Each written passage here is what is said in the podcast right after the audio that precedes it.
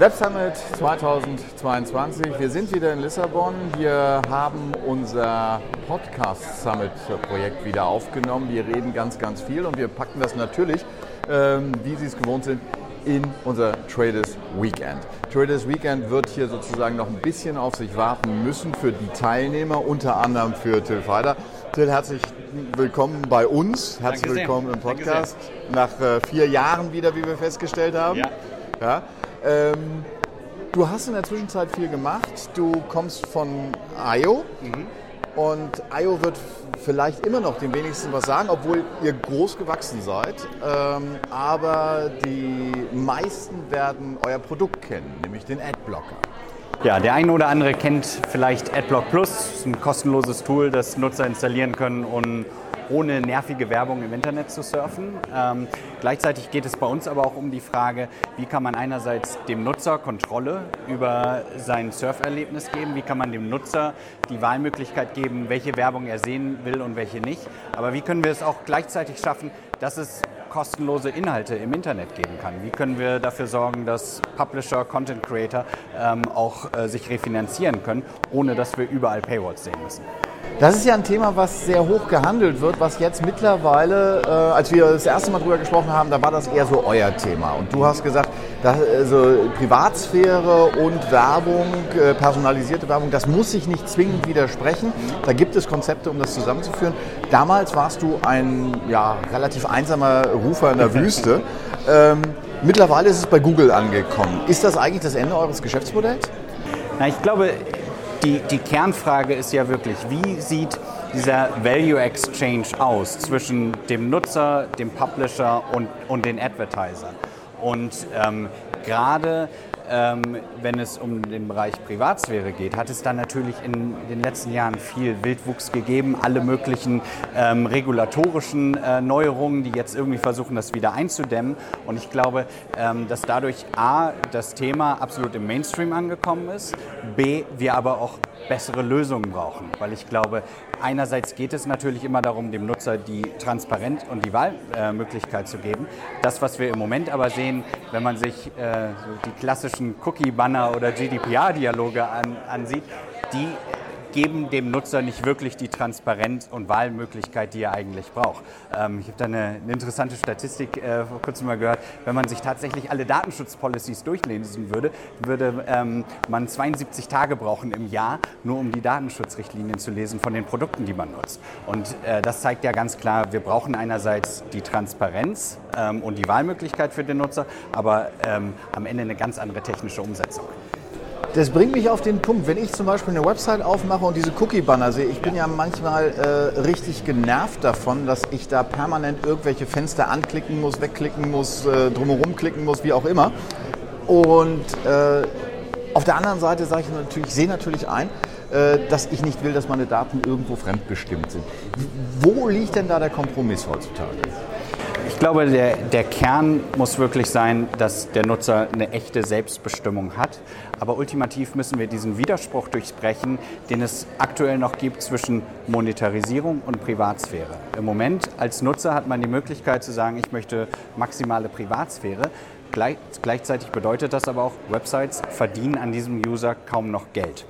Und genau da wollen wir eigentlich ansetzen, dass wir diesen Widerspruch auflösen und sagen, man kann relevantes Targeting erreichen, man kann relevante Werbung ähm, anzeigen, ohne die Privatsphäre des Nutzers ähm, komplett ähm, zu vernachlässigen. Wie lässt sich das mit Usability vereinbaren? Also wie gesagt, das, was äh, jetzt äh, meine Erfahrung ist, wenn ich über die Webseiten gehe, ich sehe einerseits ein, dass es, das, äh, dass es diese Schutzmechanismen geben soll, dass sie auch äh, reguliert sind, finde ich alles gut. Nur mein Punkt ist, meine User Experience ist dadurch beeinträchtigt. Ja. Das ist, das ist genau die, die, Schwierigkeit, die wir aktuell sehen, dass man, wenn man seine äh, Präferenzen mitteilen möchte, wenn man einstellen möchte, was darf von mir getrackt werden, dann muss ich das auf jeder einzelnen Website machen. Und überall muss ich äh, durch, mich durch komplizierte Dialoge klicken. Ähm, und genau da können wir auch ansetzen, dass wir sagen, als User hat man einen Ort, an dem man sagt, das sind meine Präferenzen, so ähm, möchte ich mit den Websites interagieren, ähm, anstatt das für jede Website einzeln zu machen. Das heißt, ihr setzt eher bei dem User an, anstatt äh, bei dem, der die Information anbietet. Wir setzen erstmal bei dem, bei dem User an, dem Nutzer zu, die, die Möglichkeit zu geben, so kannst du deine Einstellungen konfigurieren. Und dann geht es da natürlich darum, dafür zu sorgen, dass, dass diese User dann immer noch werthaltig sind äh, für Advertiser, die diese User erreichen wollen, um damit ähm, im, im nächsten Schritt weiterhin kostenlose Inhalte im Internet zu refinanzieren. Ist jetzt die Frage, weil irgendwie müssten nicht nur die äh, Anbieter von Inhalten sich refinanzieren, ihr müsst euch auch refinanzieren. Wer bezahlt den Spaß? Wir ähm, sorgen für einen besseren Austausch äh, zwischen Nutzer, Website-Betreiber und Advertiser. Das heißt, wir sorgen ähm, dafür, dass wir ähm, dem Nutzer die Möglichkeit geben, nur noch bestimmte Werbung zu sehen, sorgen wir für ein besseres Nutzererlebnis, ähm, sorgen für sehr signifikante Mehreinnahmen bei den Website-Betreibern und schaffen einen Zugang für Advertiser zu einer hochinteressanten Zielgruppe, zu ähm, technikaffinen, jungen, gut ausgebildeten Leuten, die ein überdurchschnittlich hohes Einkommen haben, die man als Advertiser sehr schwer erreichen kann. Ähm, da bieten wir den Zugang und an diesem Mehrwert, den wir für Advertiser und Publisher äh, generieren, da partizipieren wir natürlich mit. Und ihr partizipiert nicht schlecht davon, wenn ich das äh, richtig verstanden habe. Ihr habt ja hohe Ziele, was äh, gerade diese äh, diesen Aspekt angeht. Ja, wir, wir, wir wachsen weiter als, als Unternehmen sehr, sehr stark. Wir, wir bauen weiter darauf auf, dass wir einen hohen Mehrwert für den, für den Nutzer ähm, generieren. Das ist die Basis für alles. Wir sind jetzt so bei 250 Millionen aktiven Usern, äh, die wir haben. Und das Ziel ist jetzt natürlich, das auf eine Milliarde zu, zu heben.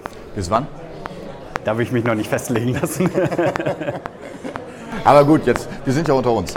Was würdest du sagen? Was ist realistisch? Das, das werde ich nicht sagen, aber, aber natürlich in, äh, in den nächsten Jahren werden wir da hinkommen.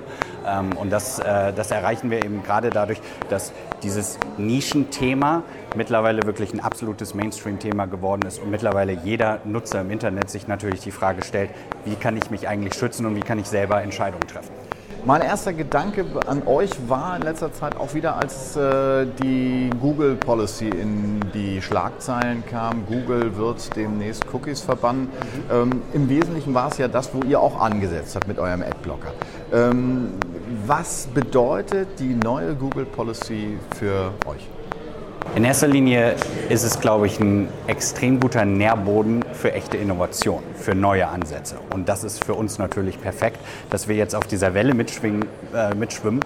Die gesamte Branche äh, ist gerade auf der Suche nach besseren Lösungen. Und ich glaube, wir haben genau den Ansatz zu sagen, eine langfristige, nachhaltige Lösung muss nutzerzentriert sein und kann nicht gegen den Nutzer durchgedrückt werden. Also insofern ist ähm, diese Suche nach Innovation für uns perfekt.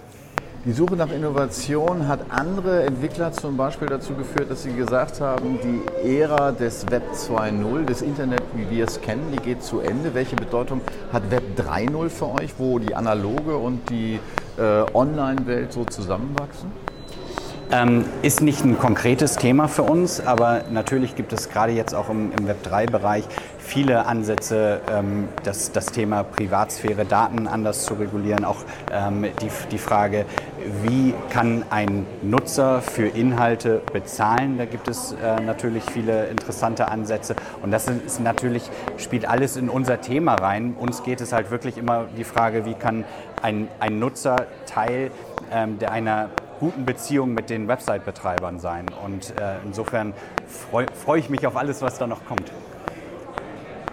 Du freust dich auf alles, was kommt, wenngleich man sagen muss, äh, du hast äh, für ein gewisses Aufhorchen auch gesorgt, weil du verkündet hast, äh, AO wird demnächst äh, oder wird eigentlich aktuell schon ähm, von anderen Köpfen geführt. Du hast dich so ein bisschen zurückgezogen. Was ist der Grund?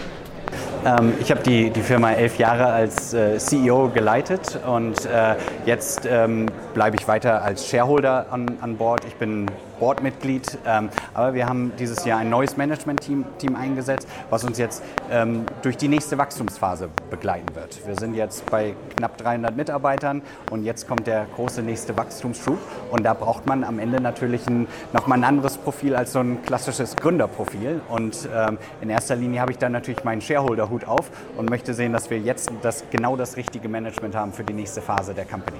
Wie ist das so für, was ist das für ein Gefühl, wenn man so sagt, okay, ich verlasse jetzt mal den, den Chefsessel und äh, gehe zurück äh, sozusagen in die, in die übergeordnete Position? Ähm, ich will jetzt noch nicht behaupten, dass ich da die absolute Weisheit habe. Das ist noch eine sehr neue Entwicklung. Ähm, aber ähm, ich für, für mich ist es, glaube ich, sehr gut, dass ich jetzt nicht von einem Tag auf den anderen rausgehe, sondern weiterhin eng mit dem Management-Team arbeiten kann. Und wie fühlt es sich an?